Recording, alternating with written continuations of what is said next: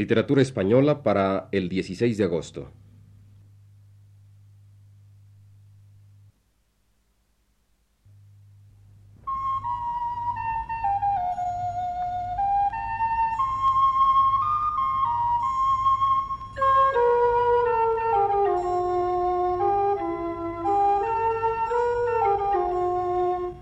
Radio Universidad Nacional de México presenta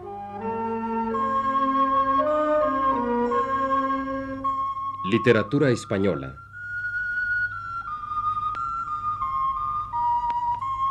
Programa a cargo de Luis Ríos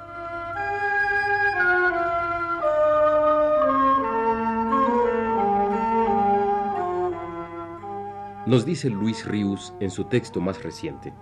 Manuel Durán actualmente profesor en la Universidad de Yale, es uno de los poetas de la que algunos han llamado generación transterrada. Esto es, la que forman los autores que llegaron niños a México en el año de 1939. El nombre que se ha dado a las generaciones de escritores españoles desde fines del siglo XIX. Dicho sea esto de paso, no puede ser más revelador del signo doloroso, cuando no trágico, que viene caracterizando la historia de la España contemporánea.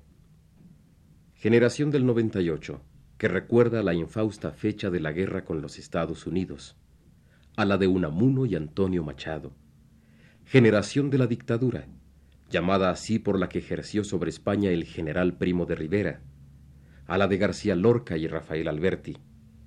Generación de la guerra civil, a la de Miguel Hernández. Cierto es que a esta generación a la que pertenece Manuel Durán, al llamarla con buen criterio transterrada y no desterrada, se le ha disminuido, siquiera en el nombre, parte de la dosis de dolor que como a generación española de nuestro tiempo le correspondía. Con todo, esta generación es heredera de aquellas otras en su desventura histórica, y probablemente la que por razones de destino más arduamente ha tenido y tiene que luchar por encontrar su propia voz y por hacérsela escuchar a los otros. Por motivos obvios de cronología, en los poetas de la generación transterrada, la huella de México y lo mexicano, tema que viene ocupándonos desde hace tiempo, es más honda que en los miembros de las generaciones anteriores. Ya vimos la semana pasada, a este mismo propósito, cómo en la obra de Francisco Giner de los Ríos, también por razón de edad, la huella de lo mexicano era más sustancial que en la obra, pongamos por caso, de Luis Cernuda o Manuel Altolaguirre. Esta misma distancia podría señalarse a su vez entre Giner de los Ríos y Durán, ahora para sobreponer la presencia de lo mexicano en este último comparado con aquel.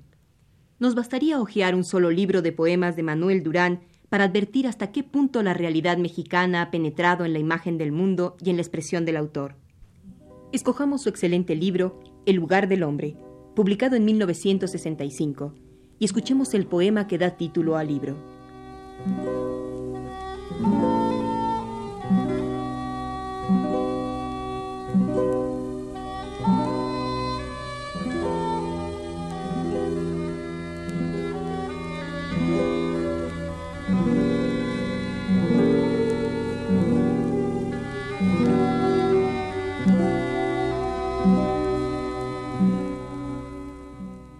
Porque este es el lugar del hombre iguana, con su panza triunfal e intrascendente, de un verde delicado y casi tierno. La mujer colibrí cierra los ojos y se entrega por fin sin una queja. Acuáticos los lomos se abroquelan con escamas que brillan por la lluvia. Círculo de temblores. Las antenas se cruzan y entrechocan como espadas o manos amistosas que se estrechan, nos arrastran, nos llevan a tocar las frutas o los senos codiciados la noche nos encuentra desollados. Su hocico vertical nos acaricia mientras arden los bosques a lo lejos y sueño con mordiscos absolutos. Tierra de nadie, tierra del silencio y del grito que es canto, que es bandera, los ojos color tabaco, voces de humo, colmillos que de pronto desenvainan una sonrisa hipócrita o un gesto de fingida amistad y cortesía. El hombre sopilote nos observa. La mujer lagartija mueve el rabo y a pasitos menudos se retira. El ajolote niño palidece y trepa sin esfuerzo por la barda. Noche mortal, penumbra de ceniza, gruñidos de placer o de amargura, bultos opacos, venenosas joyas, gritos como cordeles que se rompen, nubes que nos ablandan con su peso. La mujer tigre aguarda mi llegada. Los palacios del sol se desmoronan, llegan las golondrinas en bandadas, se relame el hocico el hombre gato, las culebras repasan sus collares, y la sangre y la sombra se confunden en la mirada inmóvil y abstraída del hombre cocodrilo en su despacho. Porque este es el lugar, esta es la tierra, del hombre iguana alzando su papada erótica, triunfal, bien rasurada, la mujer colibrí con su mantilla, el lagarto con lentes para el sol, el griterío azul de los macacos en las tardes de asueto entre los árboles, las llenas rencorosas y tenaces, los buitres con el cuello almidonado, la mujer armadillo y sus cien faldas, el hombre oso hormiguero entre sus libros. Porque esta es la ciudad, digo, la selva,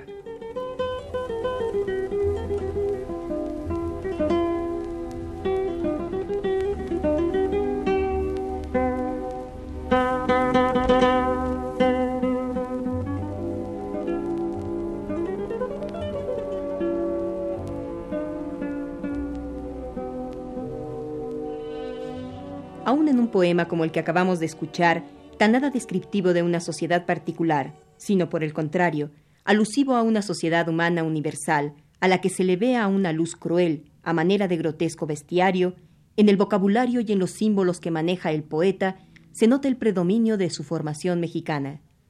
Nombres como iguana, sopilote, ajolote, designan realidades que Durán no podrá ver con la curiosidad del viajero que consigna un paisaje extraño sino que constituyen realidades que forman parte del propio mundo expresivo del autor y que, en consecuencia, cobran en sus labios una significación no local, sino universal.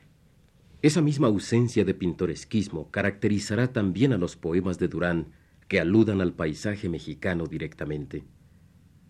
Como lo advertiremos en un fragmento del poema intitulado El poeta en la calle, al tomar como materia que conformar poéticamente las calles de Azcapotzalco, la descripción no constituye de ninguna manera un fin en sí misma.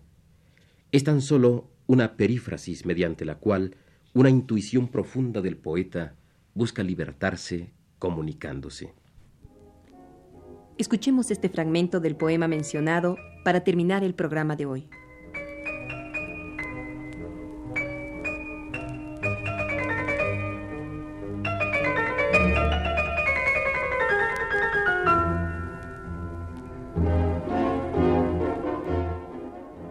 Calles de Azcapotzalco con bardas encaladas y dibujos obscenos pintados por los niños en fachadas deformes, en patios desventrados. Es viscoso el cemento. Las sombras por el suelo disimulan apenas la mugre más espesa. El olor a fritanga se esparce como incienso, difunde hacia los cielos plegarias humilladas de mendigos y perros que sueñan con mendrugos. Una brisna de hierba se asoma entre las piedras calles de asfalto blando, con polvo y corcholatas, las medallas del pobre, con papeles grasientos y ventanas cerradas, carcomidas, desnudas, a veces sin cristales, siniestros orificios que muestran interiores de cuartos desolados, la silla sin respaldo, la mesa despintada, el espejo empañado, los viles calendarios, en un vaso esmaltado flores artificiales, cortinas desgarradas en la puerta entreabierta, calles de olores muertos, sudores aceitados en la frente y la espalda de los viejos obreros de overoles marchitos que el tiempo ha desteñido. Se mueven, se separan, se agitan sus tenazas, sus martillos oscuros, sus lisas herramientas frente al torno que vibra con temblores de insecto, o en el taller inmenso que los ecos recorren. Afuera, entre basuras, los mendigos esperan, y una niña ennegrece con un lápiz agudo el pubis rosado de su muñeca rota.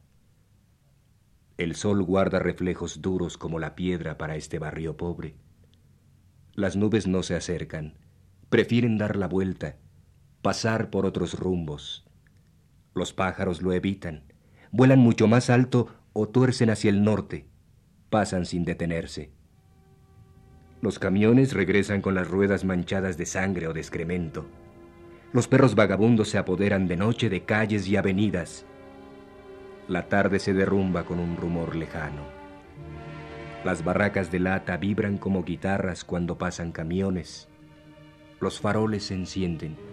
Sus luces mortecinas, cansadas, impotentes, se baten con las sombras, proyectan fantasmales resplandores azules sobre fachadas grises.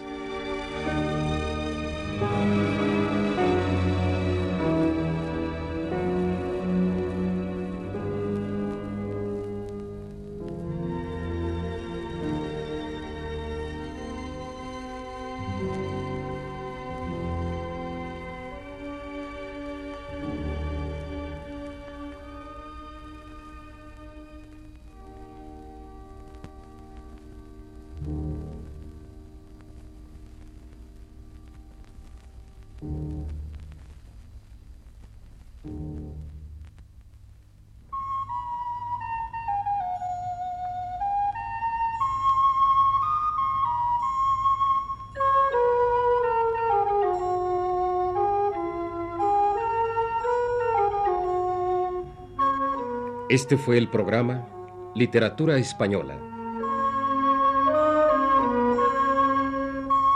Producción a cargo de Luis Ribus. Lectura de versos de Manuel Durán a cargo de Sergio de Alba. Y las voces de Carmina Martínez y Rodríguez Llerena.